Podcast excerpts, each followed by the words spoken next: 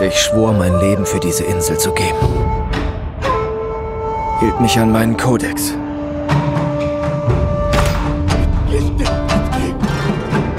Bis heute. The Shock 2 Podcast, your program for video games, comic books, movies, and much more.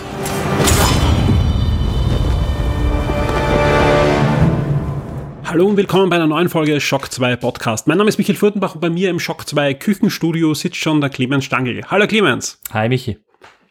Ja, wir podcasten heute und haben wirklich einen schönen Anlass. Heute ohne den Christoph. Es ist kein Shock 2 Neo Podcast. Es ist ein Podcast Special und es geht heute um ein Spiel, das diese Woche noch erscheinen wird. Der letzte große AAA Blockbuster für die PlayStation 4. Wahrscheinlich, ja, aber so wie es jetzt ausschaut, wird es der letzte große Blockbuster sein vor der PlayStation 5 Ära. Es geht um Ghost of Tsushima. Ja, tolles Spiel. Du hast es nämlich gespielt, ja, mhm. drum sitzt du auch im Küchenstudio. Wir werden heute euch ein Audio-Review zu diesem Spiel liefern. Ähm, ja, ich habe eh schon gesagt, wahrscheinlich der letzte große Blockbuster-Titel, bis jetzt ja sonst nichts angekündigt. Ich gehe aber davon aus, dass Sony schon noch das eine oder andere PS4-Spiel im Betto hat, weil ganz einfach, sie werden ja ja, ja aber nicht ist, mit dem Budget wahrscheinlich. Genau, es ist auch jetzt nicht schlau, die PlayStation 4 abdrehen. Wir wissen, viele spielen noch PS3 und überlegen sich jetzt dann, ob sie sich eine PS4 holen, wenn die Spiele möglichst günstig sind. Es gibt eine große, breite Palette an günstigen PlayStation 4 Hits und da bin ich mir sicher, da kommt noch das eine oder andere Spiel dazu. War auch immer so, war bei der PlayStation 1 so, war bei der PS2 so, bei der PS3, dass nach dem Release der nächsten Konsole noch das eine oder andere Spielchen rauskam, aber wirklich Spielchen und eben nicht der große AAA Blockbuster. Ja. Sie haben einfach ihren Katalog jetzt abgearbeitet. Alles, was sie vor vielen, vielen Jahren einmal gezeigt haben bei der E3, bei dieser, bei diesen ganzen, gerade zu Beginn der PS4-Ära, äh, mit diesen ganz tollen, großen Spielen, was sie und Titeln, die sie gezeigt haben, das haben sie dann jetzt mit Ghost of Tsushima abgearbeitet. Also von dem her, ja. Ja, und wir hatten ja wirklich viele Franchises wieder da. Es gab ein Wipeout, es gab sogar ein ja. Crash Bandicoot. so. Ein Medieval. Genau, also die, die PlayStation 4 hat dann schon eigentlich, vor allem in, in der zweiten Halbzeit, ist sie ja wirklich gut bedient worden mit wirklich ja. schönen, exklusiven Spielen. Und ich glaube, das würdigen ja auch unsere Hörer auch sehr, dass da die, die PS4 dann wirklich angezogen hat mit exklusiven Sachen. Ja. Ja, lass uns reden über die Entwickler, bevor wir über das Spiel reden. Sucker Bunch ja. ist ähm, da, das Studio, das dahinter steht. Sucker Bunch, ein Studio, wenn man sich ansieht, ja, die sind gegründet worden 1997 erst. Ja. Also jetzt kein Studio, was seit, seit den 80er Jahren so wie Naughty Dog schon herumwurstelt und, ja. und dann nach und nach einfach zu diesem, zu diesem AAA-Studio hochkam, sondern wirklich ein Studio, das erst 97 gegründet wurde von mehreren Microsoft-Mitarbeitern. Ja, im Dunstkreis von Microsoft. Genau, die, die haben bei diversen Projekten bei Microsoft gearbeitet, kannten sich von Microsoft schon und haben einfach dann beschlossen, sie gründen ein Spielestudio.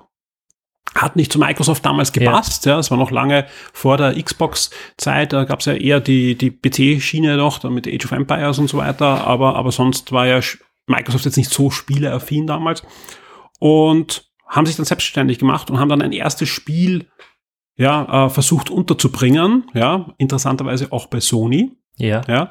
Und äh, Sony hat es eigentlich gefallen, was man so äh, heutzutage liest, ja, haben aber dann abgelehnt, weil das Spiel äh, war nämlich Rocket Robot on Wheels, ja. äh, war Maskottchen basierend und sie wollten, wenn so ein Spiel, dann nur für die Playstation und Sucker Bunch wollte auf alle Fälle eine 64-Version. Es ist aber so, dass da ja noch gar keine PlayStation gab, ja. ja. aber die PlayStation schon im Hinterkopf war und Sony ja damals schon noch für andere ähm, Plattformen gepublished hat. Also ja. Es gibt, gab ja damals die, die Sony-Spiele für Mega CD und für Mega Drive und Super Nintendo und so weiter.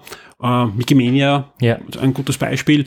Aber anscheinend wollte man dann schon ein Maskottchen haben, weil ja. Maskottchenspiele waren halt damals die großen Jump'n'Runs, ja, die, bisschen, die brauchte jeder. Mhm. Und ja, deswegen ging man dann weiter, ja, mhm. und ist aber abgeblitzt, abgeblitzt, abgeblitzt, ja, äh, bei diversen EA, Activision und so weiter und Ubisoft ist dann hergegangen und hat dieses Spiel ähm, rausgebracht. Da gab es genau in dieser Zeit gab es ja mehrere Ubisoft Jump'n'Runs, wo das sehr gut hineingepasst hat. Ja, da gab es einfach eben ist Robot on Wheels. Ja, äh, es gab aber auch Rayman 2 und yeah. der Rayman 2 Engine yeah. auch noch äh, Tonic Trouble. Mhm. Die drei Spiele würde ich fast so in einer, also nicht von der Qualität, ich finde, da, da, ist, da ist Rayman 2 schon eine Stufe höher ja, als ja. beide, ja. Aber die anderen zwei sind so in, sind im, im Fahrwasser von Rayman 2 von Ubisoft gepublished worden und waren durchaus erfolgreich. Ja. Haben auch gute Wertungen gekriegt, ich kann mich noch erinnern.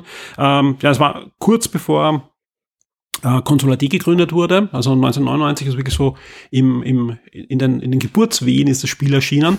Äh, das ich war auch noch in den Geburtswehen. und ist, ist erschienen dann ähm, in im ersten Shock 2, im ersten Shock 2 Magazin online gab es das Review. Ja, und dann war es eigentlich so, dass sich ähm, die Entwickler mit diesem Spiel bewerben konnten und da wurde schon Sony drauf aufmerksam und da wurde dann eine Partnerschaft, die immer mehr vertieft wurde mit der Zeit. Ja, das erste Spiel, das mit Sony gepublished wurde, und ich glaube, das kennen ja auch wirklich viele, auf der PlayStation 2 ist schon Sly Raccoon gewesen. Also wirklich das ja. zweite Spiel war eigentlich schon ein Mega-Hit. Das muss man sagen. Ähm, das war doch eines der großen PS2-Franchises. Ja, es gab ähm, Ratchet Clank, Sly ja. Raccoon und Jack and Dexter. Ja. Die drei Franchises waren die, die PS2 äh, Elite-Franchises und wenn man auch mit den Entwicklern spricht, ja, ich hatte mal die Gelegenheit, dass eine Pressereise veranstaltet wurde, wo ich sowohl bei Naughty Dog war, mhm. bei Sucker Punch und bei Insomniac. Du Armer. Ja, es war furchtbar, das war ja, also es war wirklich, ja. ähm, ja, es war schon wirklich cool. ähm, und das Schöne ist, da gab es auch ein Abendessen mit äh, den drei Studios äh, am Abschluss dieser, dieser Pressereise.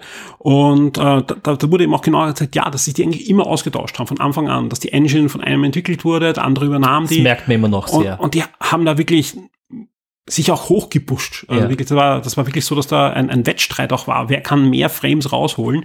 Und äh, Sly Coon sah ja fantastisch aus. Ja, ich meine, die anderen zwei Spiele auch, Jack and Dexter und, ja. und, und Ratchet Clank. Aber Sly Coon macht ja etwas, was so auf der PS2 ja eigentlich noch nicht so da war, ja. nämlich Cell-Shading-Optik. Ja. Ähm, das war damals ja der, der, der heiße Scheiß. Ja.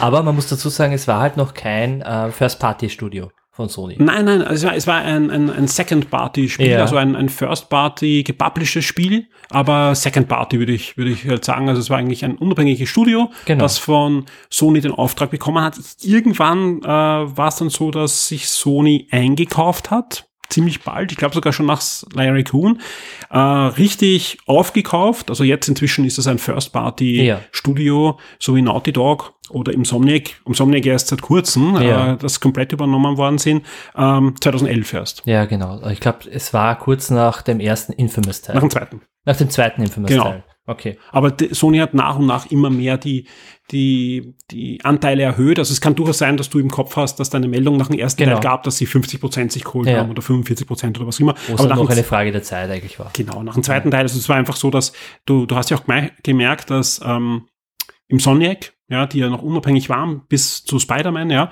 haben wir ja nebenbei auch noch Spiele gemacht, die auf anderen Konsolen ja. erschienen sind oder VR-Spiele für Facebook und so weiter. Und da, das war ja bei Sucker Punch auch nie der, der das war muss, ja, so, also ja. weil einfach, es ging halt weiter. Auf der PlayStation 2 mit Sly Raccoon 2 und mit Sly 3 äh, wo übrigens ein Film seit Ewigkeiten in der Mache ist. Ja, ja Uncharted auch. Aber bei, da gab es schon einen Trailer. Also ja. Es gab schon vor langer Zeit einen Trailer. Ja. Äh, eigentlich ziemlich gleichzeitig angekündigt mit dem Ratchet-Film, der ja wirklich kam, den ich auch nicht schlecht finde. Ähm, was sehr schön ist, ja, und das muss man ja Sony wirklich zugute ja. halten, ja. Äh, solche Studios werden nicht verbrannt, indem sie Ewigkeiten das gleiche Franchise machen müssen.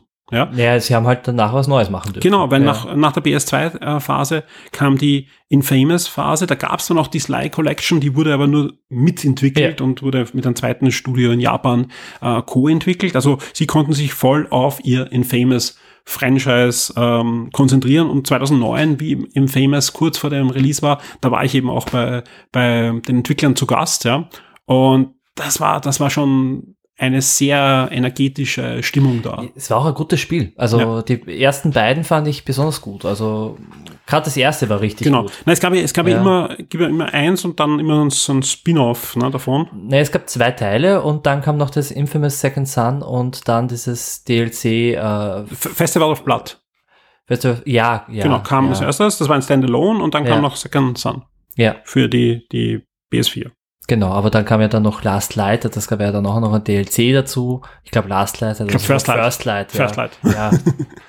das heißt. Eins von beiden. Ich ja. glaube eh, diese DLCs sind ja die einzigen Spiele, die auch bei der Metacritics äh, so knapp 80 Prozent ja. haben. Alle anderen sind weit drüber. Ja. Äh, aber trotzdem, alles eigentlich, die haben kein einziges richtiges Flop-Spiel. Also Nein. überhaupt kein, nicht einmal annähernd ein Flop-Spiel, ja. sondern es waren alles gute Spiele, ja. egal ob es gut oder schlecht verkauft, die haben sich auch noch gut verkauft, aber es waren richtig gute Spiele, die einfach auch von der Kritikerwertung und auch von der Leserwertung hoch in der Gunst sind. Ja. Also wie gesagt, und ähm, mich, es hat ja auch geheißen, dass äh, Sucker Punch eigentlich Spider-Man macht. Da gab es ja wirklich so, so. Im Endeffekt, wenn du Infamous gespielt hast, das ist ja schon ein Superheldenspiel. Also, es ist ja echt spannend. Vor allem, ja. ich dort war, ähm, war es auch so, da, da, beim Abendessen hat man einen, ein, ein Grafiker, der an Infamous gearbeitet hat, hat mal ein, ein Wolverine-Comic in die Hand gedrückt, ja, wo ja. er da, äh, da, da ich glaube, es war nicht ein Grafik, es war ein Autor, es war, es war ja, er war Autor von dem, von dem Comic auch, ja. Also sie hatten ja auch eigentlich äh, Kooperationen mit Marvel, die anscheinend auch ein bisschen beratend bei Infamous auch an Bord ja. waren. Und ja, das, ich war echt verwundert, dass dann Insomniac den, den Zuschlag bekommt. Ich glaube, das war nämlich ja. sogar ein Wettstreit zwischen den beiden. Also Kann ich mir gut vorstellen, aber ich, ja. im Nachhinein betrachtet muss man sagen, hat Insomniac den Job ja wirklich gut gemacht. Es war super, ja. wir alle, alles zufrieden und auch, auch wir werden ja heute auch noch sagen, ja. dass alles gut gegangen ist, ja, denn ja. statt Spider-Man haben sie ja Ghost of Tsushima gemacht ja. und, und das ist ja auch gut gegangen. Aber stell dir vor, wenn du Infamous im Kopf hast, wie cool ein Captain Marvel-Spiel von äh, Sucker Punch wäre. Das fände ich auch richtig cool. Aber ja, gut. Mal sehen, was da noch kommt. Andere Baustelle.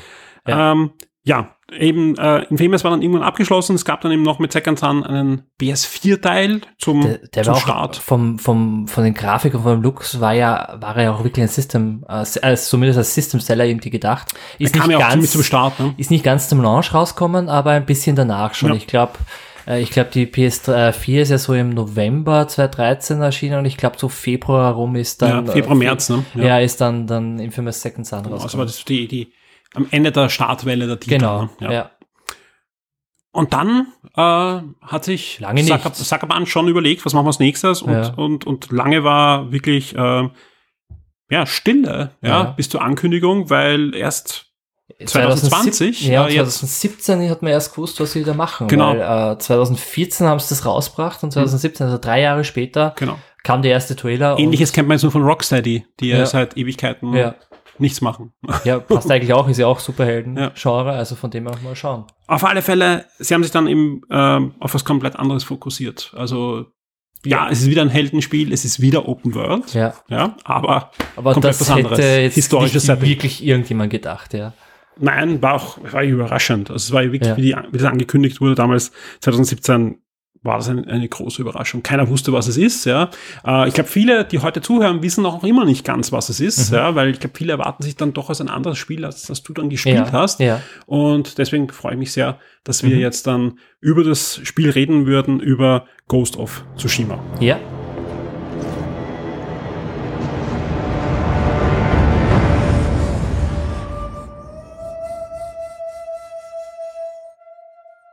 Diese Woche erscheint Ghost of Tsushima für die PlayStation 4 exklusiv. Am 17. Juli ist es soweit, ja, also wirklich bald, ja, weil wir, wir nehmen jetzt nur wenige Tage davor auf und der Podcast wird bald erscheinen.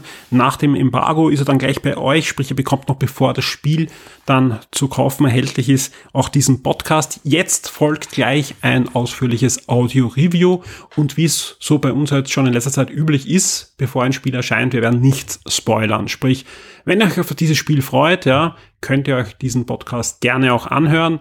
Ähm, wir werden einfach euch einen schönen Rundumblick geben, was euch erwartet, aber wirklich nichts über die Story verraten, nichts über irgendwelche Wendungen verraten, nichts über ja irgendwas Spannendes, auch gameplaymäßig, was vielleicht dann kommt irgendwo im Hintergrund. Wir ja. sagen einfach nichts. Wir sagen einfach nichts, ja, wir schweigen uns einfach 30 Minuten an.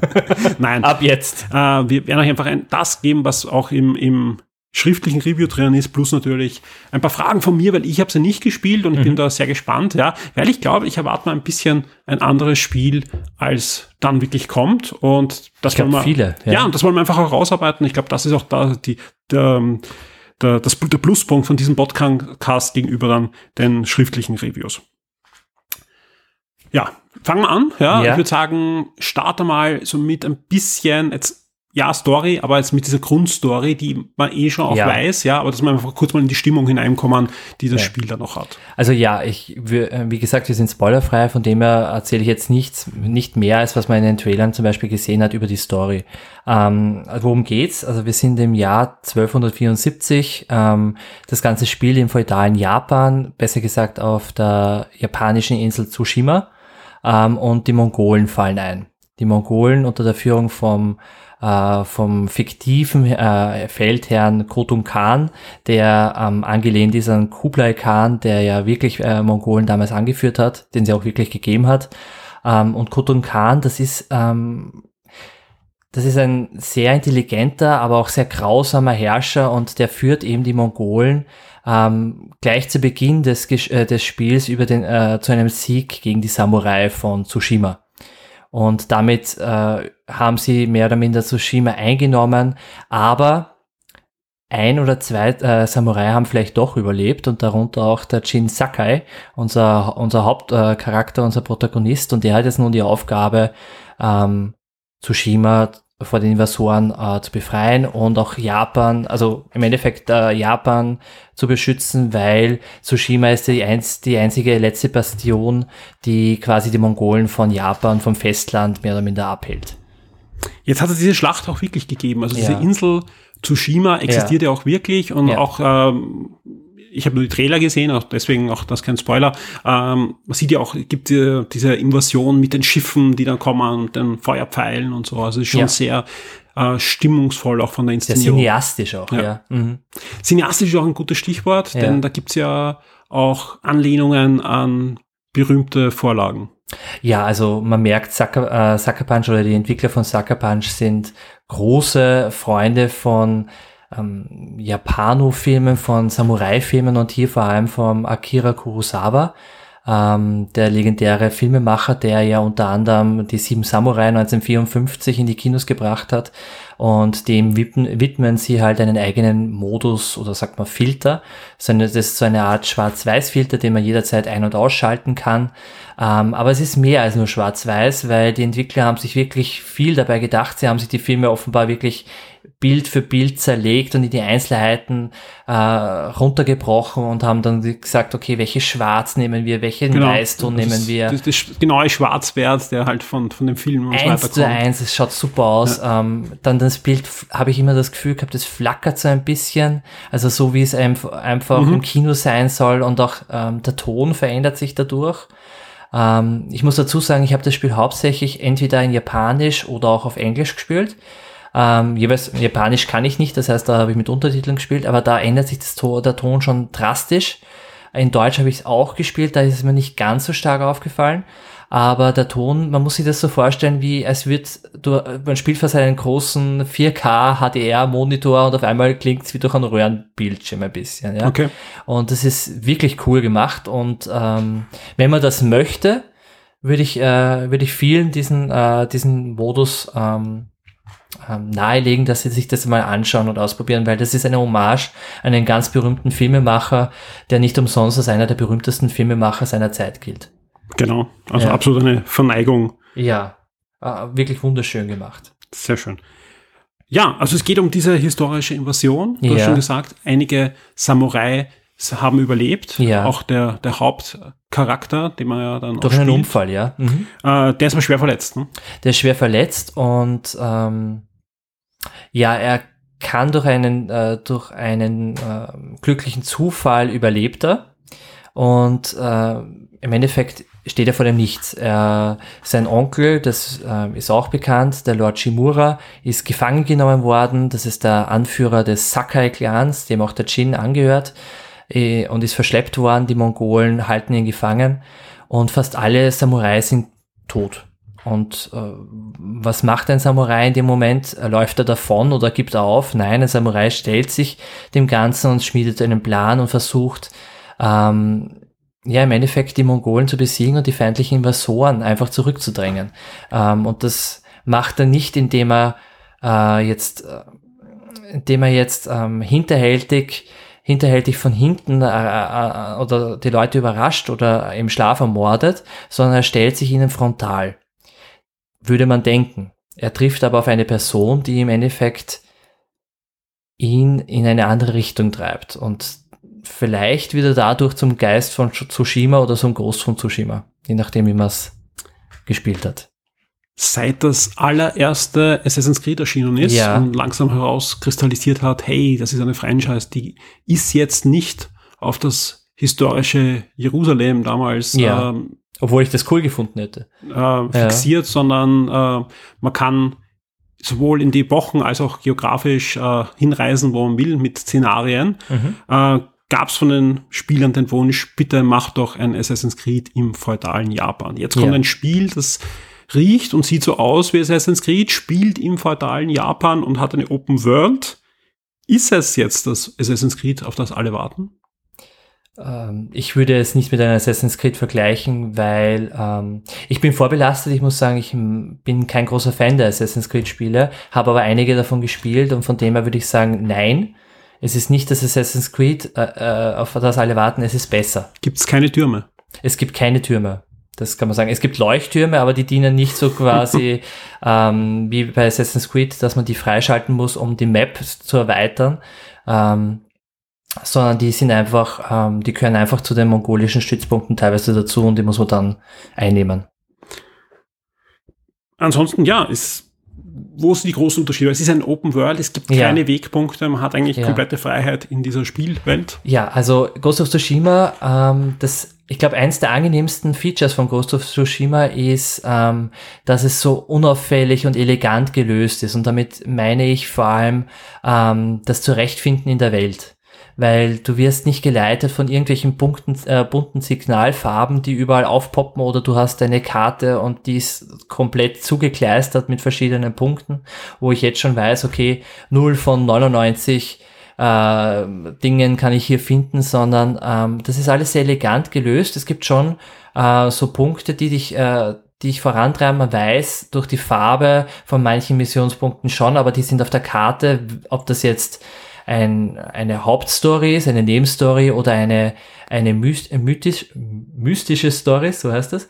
Ähm, das ist nicht Gold, Silber oder Blau gehalten, aber wenn du dann die Map weggibst und die wird auch nicht eingeblendet, während du spielst, ähm, siehst du eigentlich gar nichts. Also du hast kaum einen Menüpunkt außer deine ähm, Entschlossenheitspunkte. Äh, die sind links unten im Bild eingeblendet, aber ansonsten wirst du eigentlich geleitet durch das Spiel durch den Wind.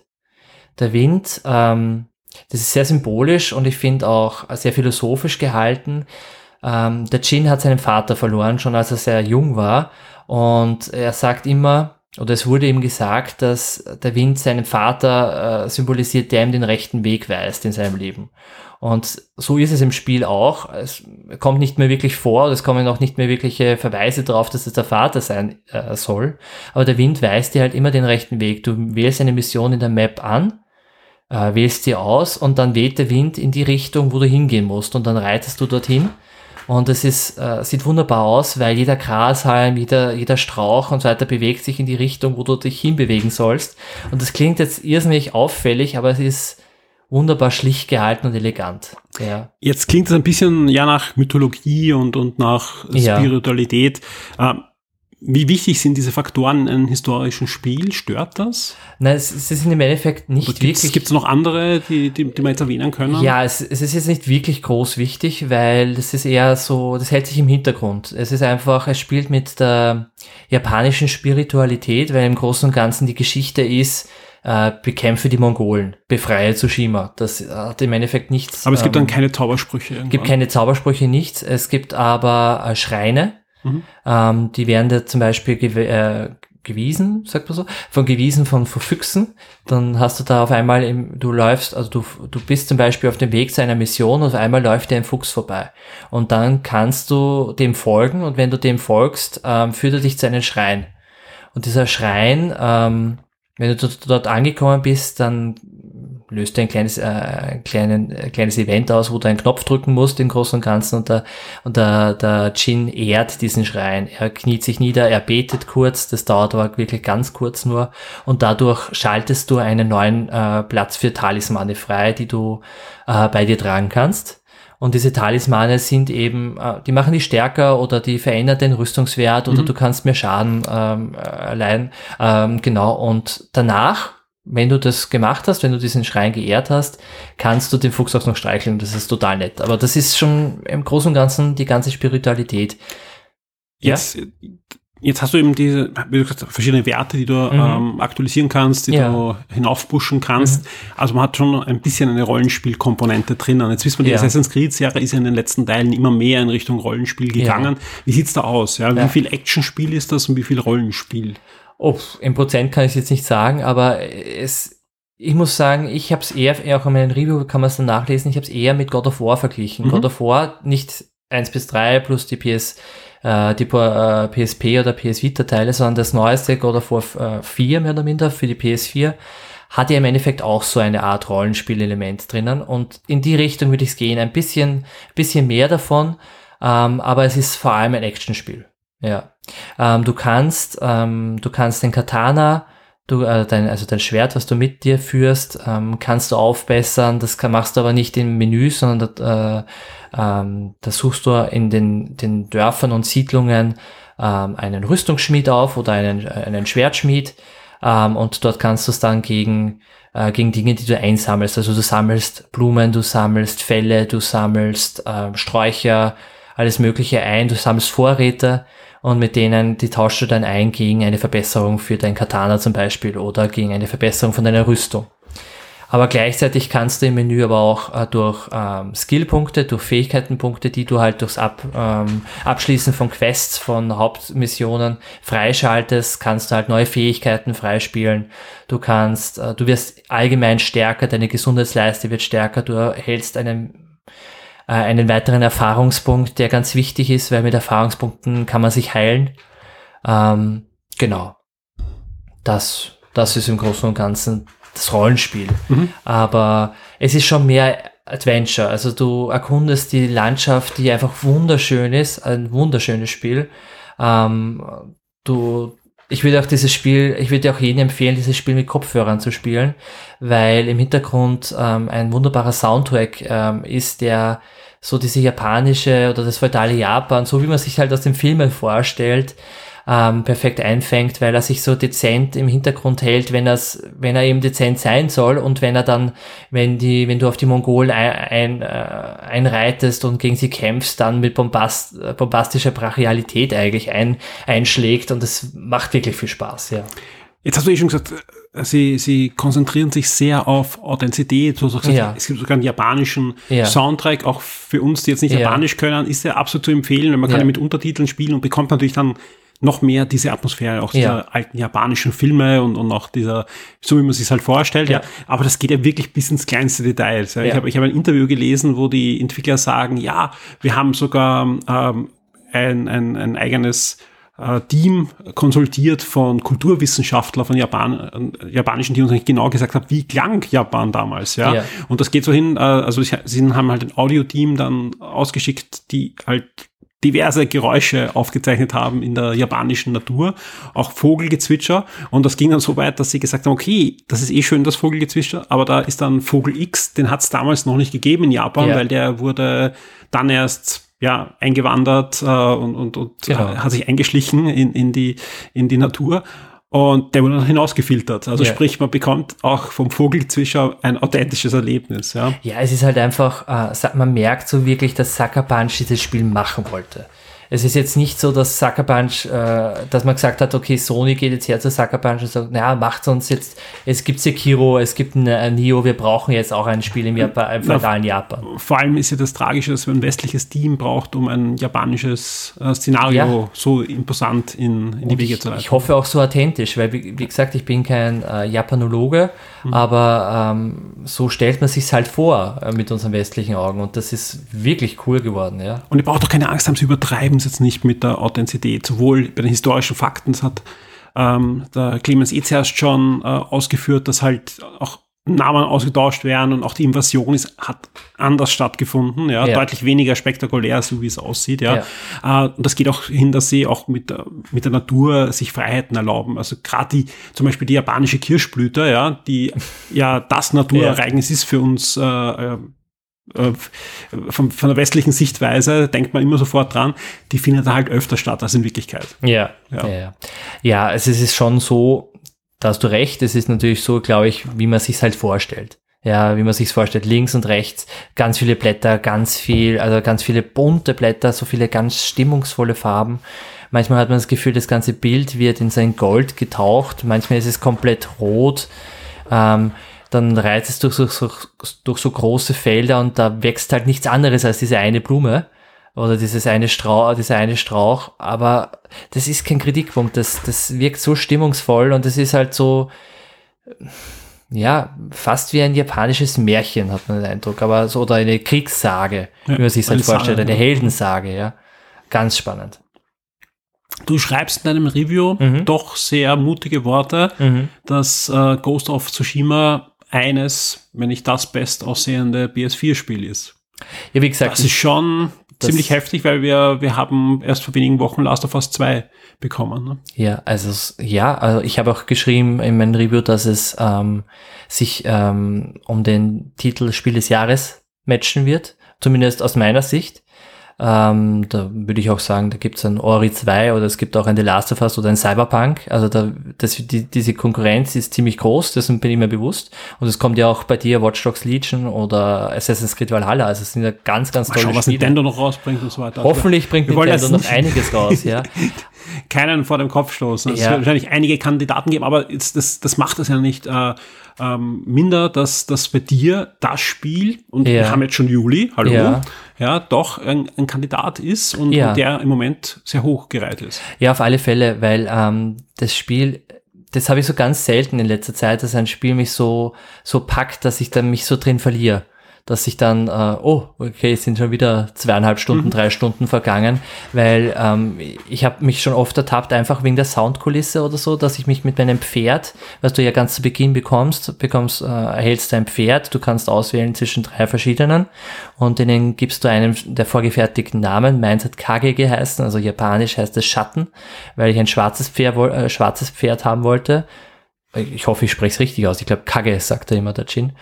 Ähm, ähm, und wenn ich mit dem reite und ich zum Beispiel ganz langsam über eine Brücke gehe und ich, es knarzt, das, das hört das Holz, das klingt so perfekt. Das, es ist so viel Liebe für ins Detail drinnen, ja. Und ich glaube, dass äh, wenn ich mir jetzt äh, jedes einzelne Polygon hernehme von einem Kratos in God of War, zum Beispiel würde ich sagen, schaut der vielleicht besser aus, aber die Belichtung und das, wie es alles wie die Stimmung ist und die Immersion, die dadurch erzeugt wird, ähm, würde ich sagen, ist es eins der bestaussehendsten PS4-Spiele. Ja. Jetzt haben wir schon so viel geredet, ja. aber ich kann mir noch immer nicht vorstellen, was jetzt genau ähm, ja. den, den Reiz ausmacht, weil es gibt ja. eben schon genug Assassin's Creed und ähnliche Spiele, ja. Bitte ah. hör auf mit Assassin's Creed. Es ist kein Assassin's Creed. Sehr gut, ja. Ich glaube, das muss man oft genug sagen, weil ich glaube, das ist das, was sich viele erwarten. Ja. Und, und ihr bekommt hier deutlich was anderes, ihr bekommt hier ja. zum Teil sogar deutlich mehr. Wie sieht's aus, ja? Mhm. Wie ist das, das, das Gameplay, das eigentliche, ja? Weil es ähm, gibt ja mehrere Arten, dieses Spiel zu spielen. Genau. Ja? Und ich glaube, auf das müssen wir noch genau eingehen, ja? Also ja. Wir, wir haben ja erzählt, er ist verwundet worden, äh, er, hat dann die Möglichkeit, äh, seine Rache, seinen, seinen Auftrag zu erfüllen, ja? ja. Wie kann ich mir das vorstellen? Naja, das ist wie gesagt, das ist auch kein Spoiler, er trifft relativ am Anfang. Ich glaube, das ist Trailer, eine, wo man das sieht. Ja, er trifft in der ersten oder zweiten Stunde trifft auf die Juna. Und die Juna ist eine Diebin, die ähm, auf der Suche nach ihrem Bruder ist, der von den Mongolen verschleppt worden ist. Und die Juna, weil sie eine Diebin ist, kämpft anders als ein Samurai. Der, ein Samurai stellt sich der Gefahr, wie gesagt, frontal. Ist Juna auch spielbar? Oder Juna ist, ist nicht spielbar. Mhm. Der einzig spielbare Charakter ist der Jin. Mhm. Ähm, und ähm, Genau. Und ähm, ein, ein Samurai kämpft halt den ehrenwerten Kampf. Das heißt, er stellt sich äh, frontal dem, Kämpf, äh, dem Gegner entgegen, er schaut ihm beim Kampf in die Augen und wenn er ihn quasi das Leben nehmen muss, dann ehrt er ihn nachher. Ja. Eine Diebin oder ein Dieb macht das nicht. Ein Dieb äh, schaut, ist bedacht auf seinen eigenen Vorteil, schaut, dass er den Kampf gewinnt, egal wie, und ähm, da ist der Jin in einem Gewissenskonflikt, weil er ist jetzt mehr oder minder alleine. Ähm, die Samurai sind mehr oder minder gefallen und die Mongolen sind hier. Und das jetzt muss er abwägen, ist jetzt ähm, das oberste Credo, ich behalte meinen Kodex, ich bleibe ein Samurai und gehe äh, mit diesem Kodex aber unter, bleibe aber dafür ehrenhaft und ehre dann auch vielleicht äh, den Kodex, den mein, mein Onkel, der Lord Shimura, beigebracht hat. Oder ähm, gewinne ich vielleicht, indem ich schmutzig kämpfe und indem ich zum Geist von Tsushima werde. Und naja, gut, das Spiel heißt Ghost of Tsushima. Äh, man könnte sich schon denken, er macht beides. Und ähm, diese zwei Kampfarten sind halt implementiert in dem Spiel. Und du kannst da halt bei jedem, also es ist kein, auch kein Geheimnis, es gibt mongolische Siedlungen, die du überfallen musst und die du befreien musst äh, in dem Spiel. Und da hast du halt mehrere Möglichkeiten, wie du zu denen kommst. Also ich bin jetzt nicht gezwungen, Stealth zu spielen, weil ich überhaupt Nein, gar nicht. Nein, nein, du kannst. Ähm, Aber wie, kannst, wie, wenn, ich, wenn ich allein gegen die Mongolen antrete ist deutlich nicht, schwieriger. und nicht Stealth spiele, ja. kann ich es überhaupt schaffen? Ja, ich habe es mehrfach gemacht. Ähm, Du musst es so vorstellen, es gibt mehrere Schwierigkeitsgrade. Es gibt leicht, mittel und schwer. Ähm, und je nachdem ist es halt auch zu spielen. Ich habe alle drei ausprobiert. Ähm, mit leicht, da, wenn du dich da frontal den Mongolen stellst, ist es halt auch wirklich machbar. Mit mittel, da, da, da spielt sich dann schon wirklich knackig. Und mit schwer bin ich nie durchgekommen, muss ich auch sagen. Also ich bin schon, ich spiele schon noch äh, die Souls-Spiele, äh, aber ich würde sagen, da ist es schon fast unfair schwierig auf, schwer, auf schwer, zumindest aus meiner, oder ich bin zu schlecht, keine Ahnung.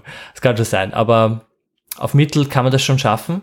Ähm, dann, dann geht man halt direkt auf eine Siedlung zu von den Mongolen und dann poppt im, im Bild sein, äh, diese, ähm, diese Richtungstasten von der PS4 auf. Mhm. Ähm, und da drückst du nach oben und da steht, äh, also die Oben-Taste und damit hab, äh, forderst du den Gegner heraus zu einem Duell dann sucht der, sucht die mongolische, äh, das mongolische Gebiet den stärksten Kämpfer und das, da, dann startet sich ein Quicktime-Event. Ähm, mhm.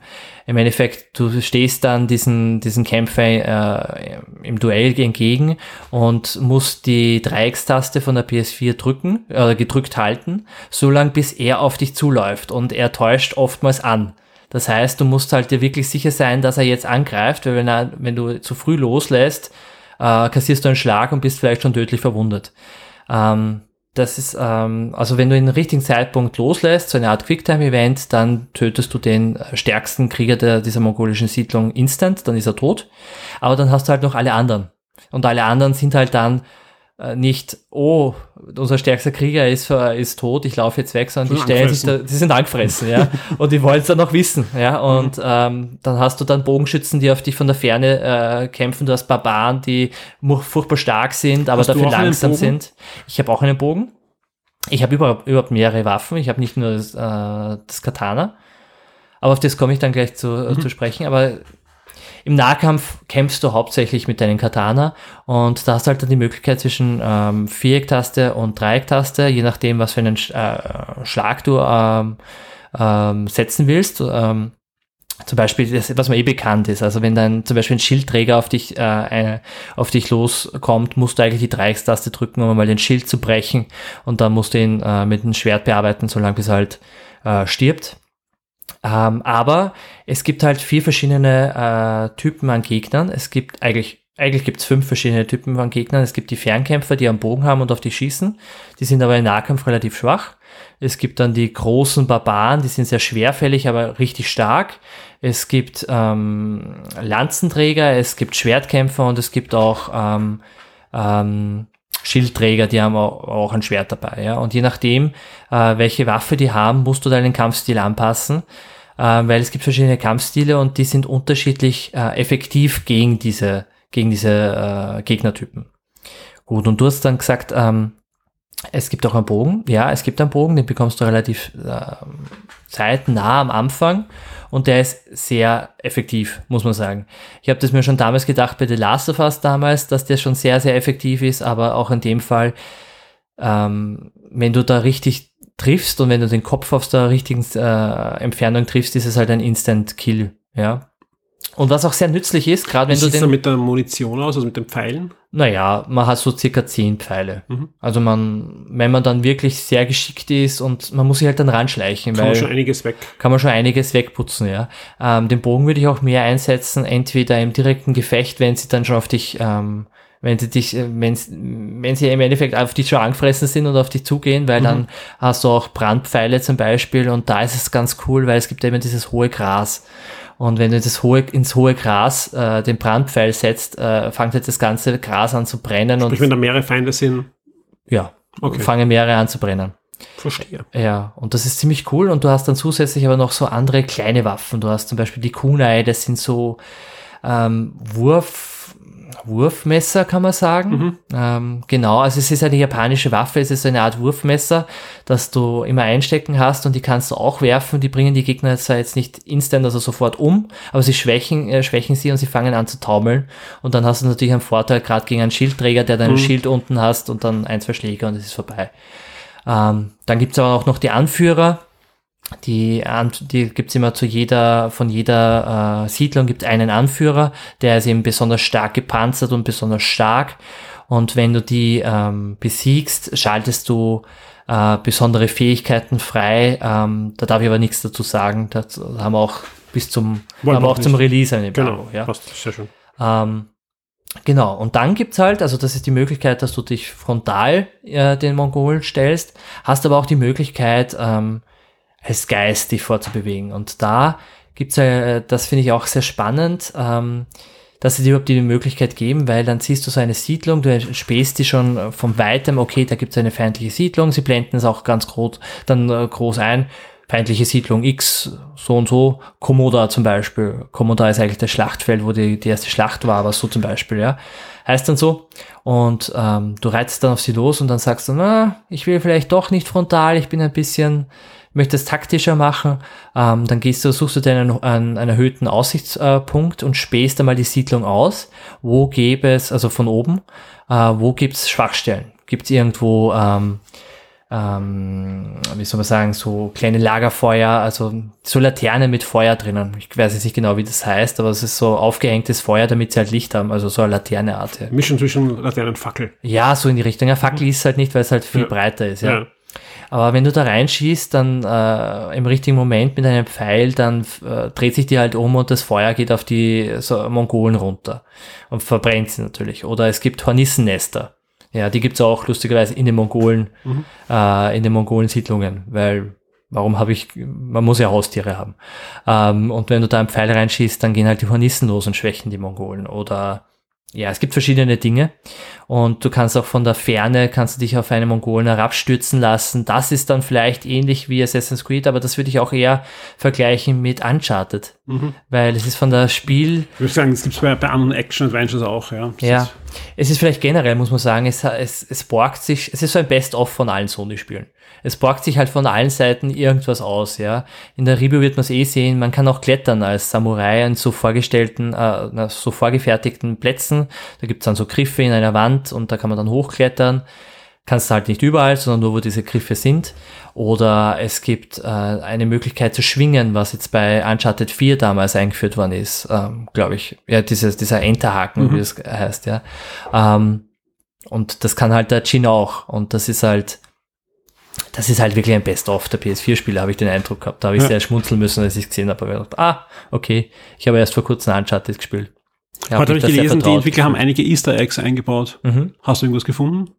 Ohne dass du es verratest? Ja, ja. Ist nicht so schwierig zu finden. Okay. Aber ist auch sehr nett, man, man schmunzelt. Sehr ja. schön. Ja.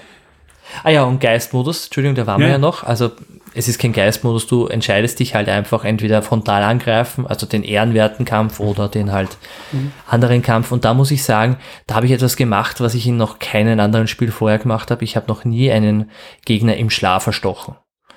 Das fand ich schon, wo ich sage, das ist ein neuer Grad an Brutalität, ja. Also wenn man sich, äh, wenn man diese Mongolen-Siedlungen hat und gerade in der Nacht vorgeht, dann haben die halt so ihre Jurten oder wie die heißen, also es ist mhm. solche so eine kleinen Zelte mehr oder minder.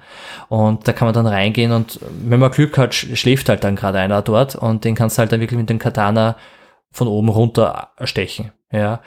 Das ist schon eine Art von Grausamkeit, die ich so noch nicht gehabt habe ist aber, es macht halt alles Sinn.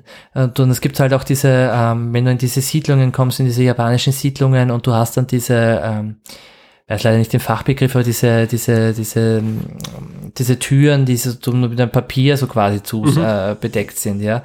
Und du siehst aber durch einen, durch deinen, äh, du siehst aber da durch den Schatten von ja. dem Gegner kannst du den durch den, durch das Papier stechen. Mhm. Und äh, also das sind alles so Möglichkeiten, wie du das stealthmäßig vorgeht. Aus, aus entsprechenden Filmen kennt, ne? Ja, total. Also und das sind im Endeffekt, ist es nichts viel, ist es nicht viel anderes als zum Beispiel Uncharted, wenn du dich ranschleichst und im Stealth-mäßig ja. Vorgehst, weil du drückst dann auch die Viereck-Taste und löst damit das Event aus, dass er halt dann instant getötet wird. Aber es ist halt anders inszeniert. Ich glaube, man hat mhm. schon rausgehört, es wird viel getötet. Ja, ja. Das Spiel ist ab 18 das Spiel ist hundertprozentig gewachsen. ja. Also, also bitte nicht in Kinderhände geben. Mhm. Uh, das ist ein, ein, ein schöner, erwachsener Abschluss der, der PS4. Und weil es ihm auch eine Diskussion um The Last of Us 2 gegeben hat, ob man Hunde töten muss, mhm. ähm, die Mongolen haben auch Hunde bei sich. Nicht alle, kommt nicht ja. immer vor. Sie haben auch manchmal so einen mongolisch, ich glaube, es war ein Rabe, Nein, keine äh, Blödsinn, Rabe, Adler meine ich. Mhm. Also so ein Oder Adler. Oder Falke, ja. Adler. Bin jetzt so mit, äh, mit, also mit Vögeln. Ist, ist, aber vielleicht ist ein Adler, ich habe das Spiel noch nicht gespielt, aber normal. Ja, dann ist, ist es ein, Adler, du wirst recht groß. haben, es ist ein Falke. Es ist auf alle Fälle ein Vogel. und der greift dich halt von oben auch an. Oder es gibt dann diese mongolischen Hunde, das sind halt sehr, sind so Langhaarhunde. Die greifen dich auch an, die sind halt sehr lästig, weil sie sehr schnell und flink sind. Und die muss man halt auch töten. Also das ist, also das, das bleibt ja nicht erspart. Generell, das ist aber eine Diskussion, die hat nicht of Tsushima, das hat generell, haben eigentlich fast alle großen Spiele mittlerweile. Du kannst auch hier jagen, du kannst auf Bären, du kannst Bären mhm. jagen, du kannst Reh und Wild jagen. Und ich brauche das alles nicht. Ich brauche, ich, also ich weiß nicht warum, aber ich bin empfindlicher bei so Spielen, wenn es um Tiere geht, als um die um, um Menschen. Und ich brauche es ehrlich gesagt nicht, dass ich einen Bären jage, weil, und das ist teilweise essentiell, weil du von diesen Fällen teilweise dann äh, Verbesserungen für deine Munition freistellst. Also ich ich finde find das nicht so tragisch. Ich gerne, und da lasse ich mich gerne auf Diskussionen auch im Forum ein. Also ich, ich lasse mich auch da gern bekehren. Ja. ja. Aber da, da mache ich ganz klar einen Strich, das ist ein Videospiel. Also ich würde nie zum Spaß nur irgendwie auf die Idee kommen, ein wildes Tier. Naja, voll. Ähm, ja. Aber ich weiß nicht warum, das ist auch vielleicht ein Problem, was nur ich habe, aber nein, ich kann ich, bei Tieren schwerer abstrahieren nein, nein, als bei Menschen. Es, soll, es soll, es soll ja. Tier ähm, ja. nicht vorgenommen sein. Also es gibt ja zum Beispiel, äh, kurz, Entschuldigung, ja. dass ich jetzt unterbreche, aber es gibt ja zum Beispiel so ähm, Sequenzen, die auch auf ein Schiff spielen, ja. Mhm. Das ist jetzt nicht, dass das auf, da bist du nicht auf hoher See oder so. Kann man schwimmen? Man kann schwimmen, okay. ja. Du kannst auch untertauchen, du kannst dich untertauchen und dann halt vor den Mongolen verstecken. Ja, ja, das war ein Stealth, da haben wir dann noch ein neues Element, wo man halt genau, mitarbeiten ja. kann. Du hast halt, logischerweise hast deine Sauerstoff, also ja, deine Ausdaueranzeige und wenn die halt dann leer ist, dann nimmst du Schaden. Mhm. Aber ich wollte dich nicht unterbrechen, Entschuldigung, äh, auf dem Schiff. Ja, du, genau. Also du bist halt an der, zum Beispiel an einer Küste, wo die mongolischen Schiffe halt äh, noch, äh, noch, noch stehen, weil sie halt da so auf diese Insel äh, angekommen sind und du musst dann halt dein Schiff äh, mehr oder minder clearen, ja. Und da habe ich zum Beispiel das, das, das gehabt, das war total strategisch, ich fand es total cool, äh, weil du Bären vor, weil wir vorher über Tiere geredet hast, ja. Du hast dann, du den einen tötest, schleichst du dich ran, äh, stichst ihn äh, von hinten, äh, erstichst ihn von hinten, dann schießt du den einen von der Ferne mit dem Pfeil, dann den anderen vom Pfeil und dann bist du zu, kommst du in einen Käfig und im Käfig ist halt ein Bär gefangen. Dann lasst du den aus dem Käfig raus und äh, schleichst aufs Oberdeck und der Bär erledigt halt die anderen, ja. Aber damit du halt dann äh, das Schiff mehr oder minder ähm, versenken kannst, mehr oder minder abfackeln kannst. Und ich muss sagen, das ist ein, zwei Mal bisher gewesen im, im ganzen Spiel oder generell ein, zwei Mal, dass du es machen musst. Ähm, musst du halt auch den, den Bären töten. Und das ist halt so, ja, dann ist er, da mir immer gedacht, okay, jetzt ist er zuerst von den Mongolen eingesperrt worden, dann befreie ich ihn und dann äh, schieße ich mit einem Brandpfeil auf ihn und dann, ja. ja. Das ist halt so, muss, muss nicht sein. Obwohl es äh, spielerisch, strategisch war es halt ich habe mir gedacht, ich habe mir wirklich so, bin immer so vorgekommen, ja, ich bin der Coolste. Äh, zuerst so komplett äh, stealth-mäßig davor gegangen, dann erledigt der Bär den Rest und ja, den Bär von oben erledigt und das, ich habe überhaupt keinen Schaden genommen. Ja. ja. Ja. ja, ist halt kein gute Laune-Spiel, sondern ein Spiel, wo Generell, man halt ja. eine, eine, eine, eine, Invasion bekämpft und, und das ist auch äh, wirklich cool gemacht. Es gibt ja immer wieder Zwischensequenzen teilweise. Und gerade weil der Gegner, der Kotun Khan und auch die ganzen Charaktere, allesamt wirklich gut ausgearbeitet sind, ja. Ja? Ähm, gleich ein, guter Punkt und ein ja. Einwurf da. Wie sieht's aus, ja, ja. mit dem Storytelling? Ja. ja. Also ich will jetzt keinen Spoiler haben, sondern gerne nur, wie zufrieden du bist, ja, weil es ist halt immer die Gefahr, Open World Spiel. Ja. Ja. ja. Äh, wie sehr hast du nach 30 Stunden, wenn das Spiel beendet ist, so 35 mhm. Stunden, ähm, den Eindruck, hey, da habe ich jetzt wirklich ein, eine Story erlebt, ja, mit möglichst viel Freiheiten ja. und wie sehr bin ich irgendwo hängen geblieben. Also ich, ich, ich also Open ja. World Spiel ist immer die Gefahr, ja. hey, eigentlich soll ich da Verstehe ich gut, was du meinst. Die Insel ja. befreien, aber die Blümchen da drüben pflücken ist auch lustig. Nein, das ist glaube ich eins der größten Vorzüge von Ghost of Tsushima.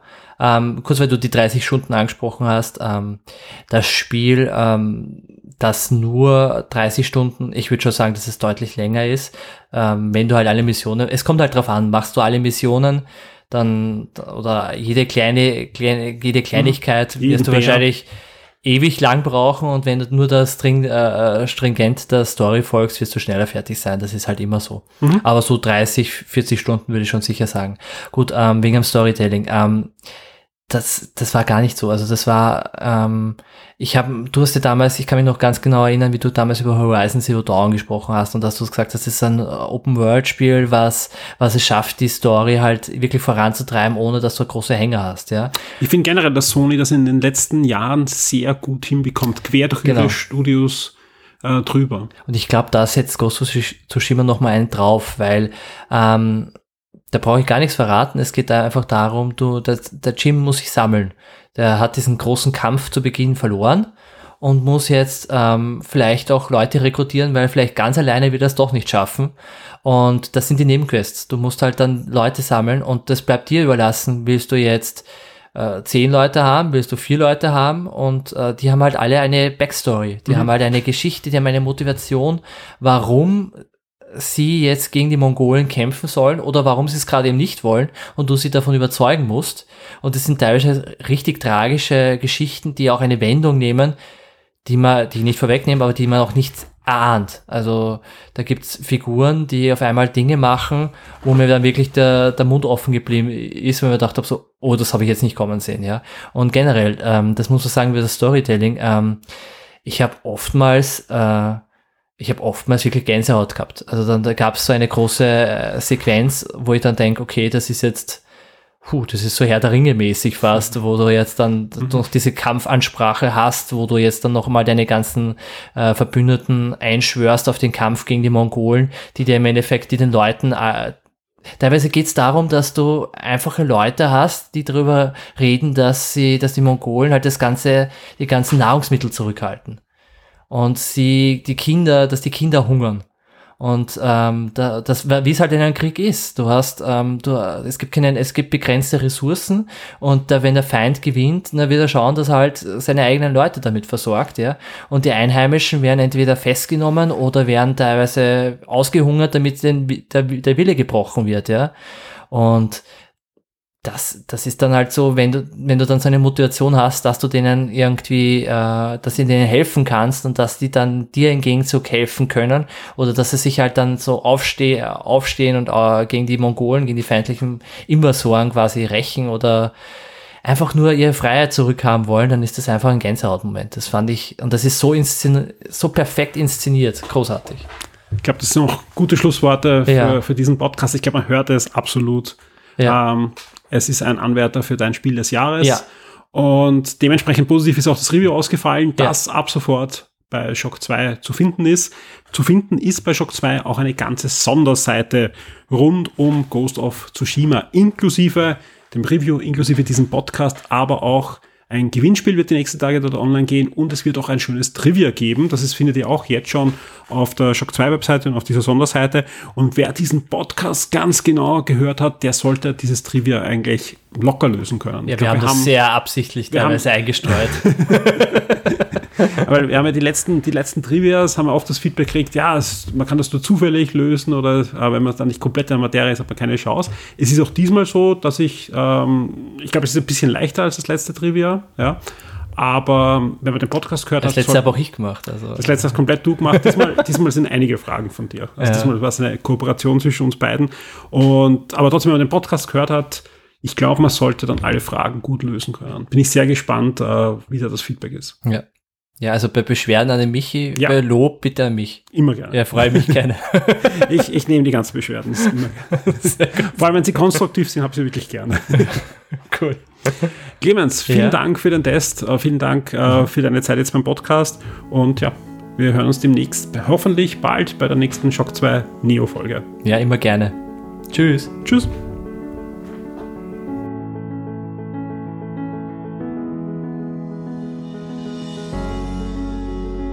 Werde jetzt VIP und unterstütze Shock 2 mit einem Betrag ab 4 Dollar auf Patreon. Du sorgst damit dafür, dass wir das Shock 2 Webangebot und die Community weiter betreiben und ausbauen können und sicherst dir exklusive Podcasts und vieles mehr.